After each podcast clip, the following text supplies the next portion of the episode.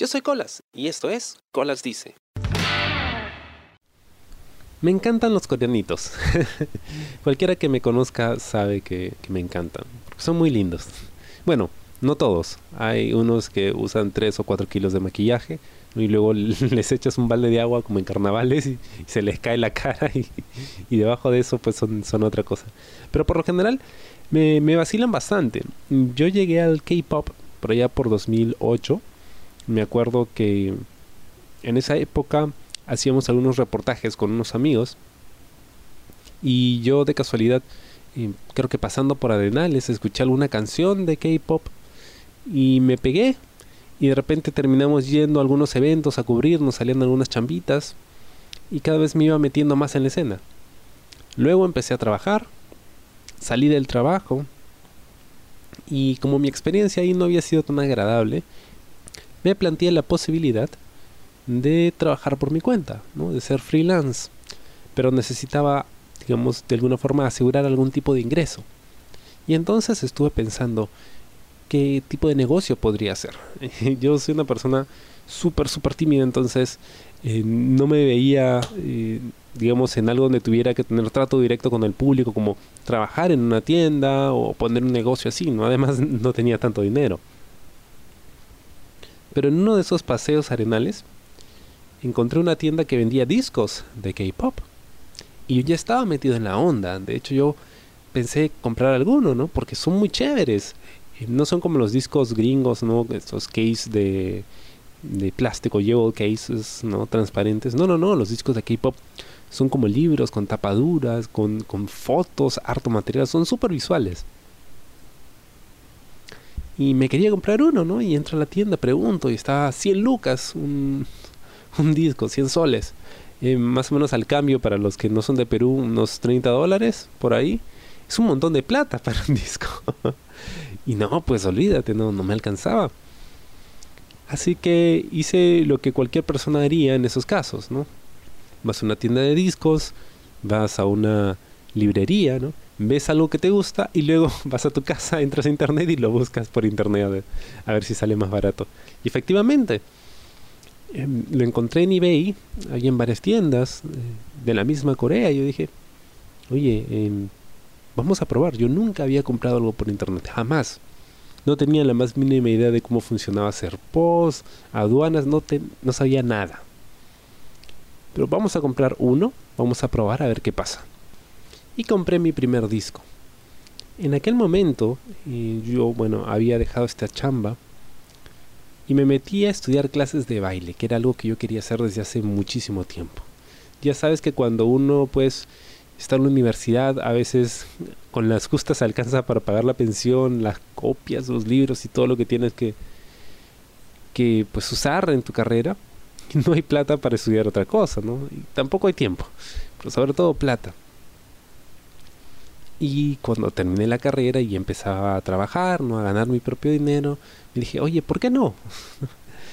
ya he estudiado todo este tiempo cosas que, que tenía que estudiar, ahora quiero estudiar algo que de verdad pues me interese. Y me metí a las clases y ahí conocí un montón de gente. Yo no tenía idea de, de la escena K-pop aquí en Lima. Y ahí fui conociendo gente, ¿no? Una amiga que organizaba eventos, que hasta ahora es y pataza y me iba metiendo ¿no? en, la onda. Unas tres semanas después de haber comprado este disco, llego a casa de clases de baile y yo oh, sorpresa, me había llegado un paquete. Eh, yo emocionado, ¿no? porque nunca había recibido correspondencia. La única correspondencia que recibía y recibo hasta ahora es una tarjeta que me mandan por mi cumpleaños en una clínica dental en la que me atendí hace como 10 años Creo que fui solo una o dos veces. Nunca más volví. Pero siempre me mandan esas tarjetas. Siempre se acuerdan el día de mi cumpleaños. Es un lindo detalle. Shout out to la clínica Salcedo. Y wow, mi primer paquete, ¿no? Y estaba mi abuelita y ella lo había recibido. Y me siento, ¿no? Al lado de su cama, a ver, vamos a abrirlo, ¿no? Yo emocionado. Y mi abuelita, uy, a ver qué cosa es. Y lo abro y era mi primer disco de K-pop de Teen Top, uno de mis grupos favoritos del género.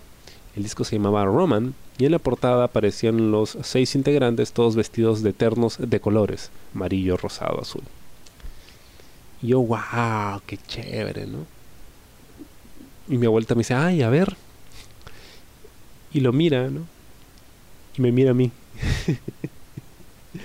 y ve estos chicos, ¿no? Estos chicos bonitos, todos con ternos de colores, como el arco iris, ¿no? Y me mira a mí, como diciendo, mosquete, ¿no? Dice, ay, mira, son chicos. Ay, y, de colores, ¿no? me seguía mirando, a ver cómo reaccionaba. Ah, yo lo agarré y, ay, corrí a mi cuarto a besar mi disco. me dije, esto funciona, ya sé cómo es. Voy a comprar discos de K-pop y los voy a vender. Los voy a vender más baratos que en las tiendas que hay en Arenales. Y eso hice, eh, con parte del poco capital que tenía, hice mi primera orden de discos. Me compré una docena de discos, surtiditos, de todo un poco, lo que estaba más de moda. Armé mi página de Facebook y pues empecé a, vender mis discos. El primero recuerdo me lo compró un amigo al que le había comentado yo de esta idea y me dijo, ¿qué vas a traer? Tal, tal, tal, tal. Ah, ya, ese, eh, sepáramelo. Bacán, gracias. Y así empecé. Me fui al centro incluso a comprar unas bolsitas, ¿no? Para poder entregarlo bonito. Y fue chévere, fue, fue toda una experiencia. De hecho, estuve vendiendo discos de K-pop por esta página un, par de años. Un par de años, quizá un poquito más. No vendía un montón, pero sí me hice mis clientitas que me compraban y compraban bien, ¿eh? eh recuerdo que la primera entrega que hice a alguien a quien no conocía para nada. Eh, fue en, un centro comercial. Eso sí, yo siempre tenía claro esto, ¿no? O si yo voy a hacer las entregas personalmente, entonces pues tiene que ser siempre en un centro comercial, por un tema de seguridad, por un tema de confianza. Y era una niña la que me había comprado el disco, creo que tenía 13, 14, y fue con su papá, me acuerdo. Y yo, señor, ¿cómo está? mira, aquí está el disco, revísalo, está selladito, todo bien bacán. El papá fue el que me pagó, todo muy chévere, ¿no? Y yo, ah, emocionado, mi primera venta, ay, qué chévere. Y así comencé, ¿no? Y luego me di cuenta, ya cuando estaba metido en esto, que habían varias otras tiendas que estaban haciendo lo mismo, o sea, se habían dado cuenta de que de que se podía hacer esto, ¿no? De vender discos de K-pop por Facebook y te ahorrabas el alquilar un local, ¿no? El de los trámites de aduanas y esto que el otro, porque traías cantidades pequeñas, era manejable, ¿no? Te lo llevaban a tu casa, todo tranquilo. Y entonces, wow, yo nuevo en esto, nuevo en el tema de ventas por redes sociales, ¿qué, qué hago? ¿no? Empiezo a mandar invitaciones a todo el mundo, ¿no? Que le den like a mi página y, y hago concursos y regalaba cositas, pósters que me llegaban de las tiendas donde compraba y, así. Fue una experiencia bien chévere. a veces pues hasta pata me hacía algunas chicas que me compraban, ¿no? Y siempre eh, cada vez que por ahí encontraba alguna novedad o algo, les pasaba la voz, ¿no? Oye, por si acaso encontraba este disco, lo estaba buscando. Ya, ya, ya, sepáramelo. y era todo un reto. Porque yo no podía vender tanto como otras tiendas que tenían más capital, más experiencia, ¿no? Y vendían más porque tenían más amigas, ¿no? Eh, bueno, el hecho de que yo fuera hombre también significaba una desventaja, eh, que en cualquier otro negocio podría ser al, revés, ¿no? Pero en este caso era una desventaja porque las eh, que eran miembros del club de fans eran chicas, entonces se sentían más en confianza con otra chica, ¿no? Aunque varias veces vi en, Facebook que algunas de estas chicas que vendían, ¿no? que tenían sus tiendas o hacían sus negocios con artículos de K-pop, habían estafado a gente y se tiraban la plata y toda la vaina. Pero son cosas que uno va aprendiendo ¿no? con, con la práctica, con el ejercicio profesional. Como no podía vender tanto como ellas, me dije, voy a vender cosas que los demás no puedan vender voy a vender discos raros. Y ahí está el vacilón. Y ahí estaba la plata, porque yo dije, si yo vendo lo mismo que ellos, ellos van a vender más y yo voy a ganar mucho menos. pero si vendo cosas raras, discos que ya no se venden, que ya no se fabrican, antigüedades, entre comillas, porque este es otro tema. En el mundo del K-pop, una antigüedad puede tener solo 3 o 4 años de, de vida y ya es considerado una antigüedad. O discos autografiados, ¿no? Y el margen de ganancia era mucho mayor. Así que, pues, aposté por eso. Y sí, efectivamente, me dejaba unos márgenes de ganancia muy chéveres. No vendía mucho, pero lo que vendía, pues, no estaba nada mal. Y ahí empecé eh, con el tema de del coleccionar discos también. Porque el tener este negocito era, digamos, una excusa para poder financiar mi propio hobby, ¿no? Porque me gustaban los discos. Yo antes había intentado coleccionar discos de música. Es un hobby muy caro. No se puede, pero me pegué con el K-pop. Entonces, bueno, que sea esta una forma de financiar mi hobby, ¿no? Como hago ahora con los cómics. Y así empecé, ¿no? Empecé a coleccionar un disco, ¿no? De repente compraba algunas cosas, no las vendía, ok, me lo quedo. Y así iba juntando, iba juntando, iba juntando. De repente, oye, mira, un disco, qué buen precio. Oye, ese disco es raro, está chévere, me lo quedo. y así llegué a acumular una gran, gran, gran, gran, gran colección de discos que hasta ahora conservo no los escucho, pero los tengo ahí y de vez en cuando no les doy una revisada porque son chéveres de ver. Así que hace unos días estuve revisando nuevamente mi, mi colección y es más, abriendo algunos discos que jamás había abierto, ¿no? Porque es como ese episodio de, de Dexter, del laboratorio de Dexter, ¿no? Donde hacen esta parodia de Star Trek, ¿no? Y con las figuras de acción de nunca sacado el empaque. Ya, bueno, es una cosa así, porque cuando los abres, como que pierden, entre comillas, su valor, ¿no? un, que un disco o un artículo de colección esté sellado, pues hace que valga más y la gente lo, lo busque más. Y pensaba, bueno, estas cosas pues, probablemente nunca nadie me las compre. Además, ni siquiera estoy tratando de venderlas. Eh, ¿Por qué no abrirlos, no? De repente me muero mañana y nunca los vi. Y los abres y, los checas y luego los cierras y es como que, hmm, no lo hubiera abierto.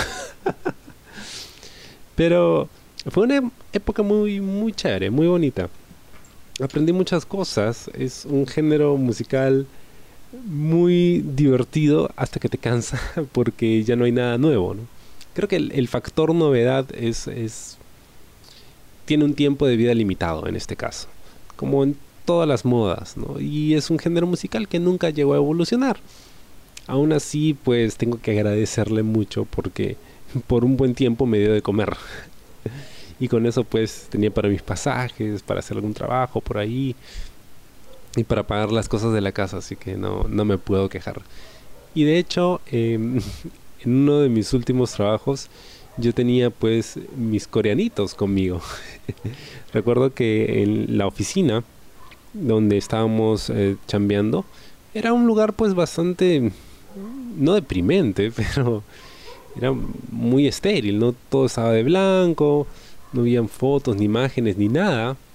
Así que pregunté, oye, ¿puedo decorar? ¿no? Supuestamente veíamos algunos temas relacionados con contenidos, así que se justificaba, ¿no? de alguna forma, el que utilicemos algunas imágenes, ¿no? Para poder estimular la creatividad, ¿no? Para que no sea tan muerto el lugar. Y yo llevé los pósters que tenía de, de coreanitos, ¿no? de, de, los discos de K-pop. Pues los llevé y llevé fotos y las pegué ¿no? En, en, mi monitor y las pegué en las paredes de la oficina y todo el mundo que entraba pues tenía que hacer con eso, ¿no? Y lo veía y me preguntaba. Y, y en realidad nunca, nunca me, me molestó ni, ni, me avergoncé, ¿no? Porque, oye, no solo me gusta ese género, sino que también me dio de comer. O sea, yo he vivido de esto. ¿por qué tendría que avergonzarme? Y mucha gente a veces me ha visto raro cuando les decía K-pop, ¿no? Pero, ¿por qué no, man? Es más, ahorita tengo una foto de mis coreanitos viéndome, mis, mis teen aquí junto al monitor. Es que cada vez que veo el monitor, los veo a ellos tan lindos, hermosos. Papás, ya esto. Así que nunca dejarán de tener un lugar especial en mi corazón. y junto a mi pantalla. Moraleja, no renieguen de aquello que les gusta. No se avergüencen de eso. Porque es algo que, te trae alegría, ¿no? Es algo que te hace sentir bien, que te hace sentir acompañado.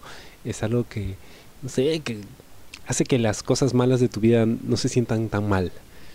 Y eso me pasa con el K-pop y eso me pasa con los coreanitos. ¿no? Son lindos de ver, son hermosos, son como, como cachorritos. Em, y me gusta el género, me gusta bailarlo. No lo escucho ya tan seguido porque, bueno, tuvo su momento en, mi vida, como que ya tengo otros intereses musicales. Pero aún así, hey, tengo mis discos y tengo mis pósters, ¿no? Mi cuarto está lleno de coreanitos. De hecho. Así que no lo niegues, ¿no? Acéptalo con orgullo. Más aún si fue algo que te dio de comer alguna vez. Y bueno, este ha sido el programa de esta semana. Espero les haya gustado. Y conmigo será hasta la próxima. Yo soy Colas y esto fue Colas Dice. Chao. ¿Te gustó el programa? Sí. Suscríbete y comparte.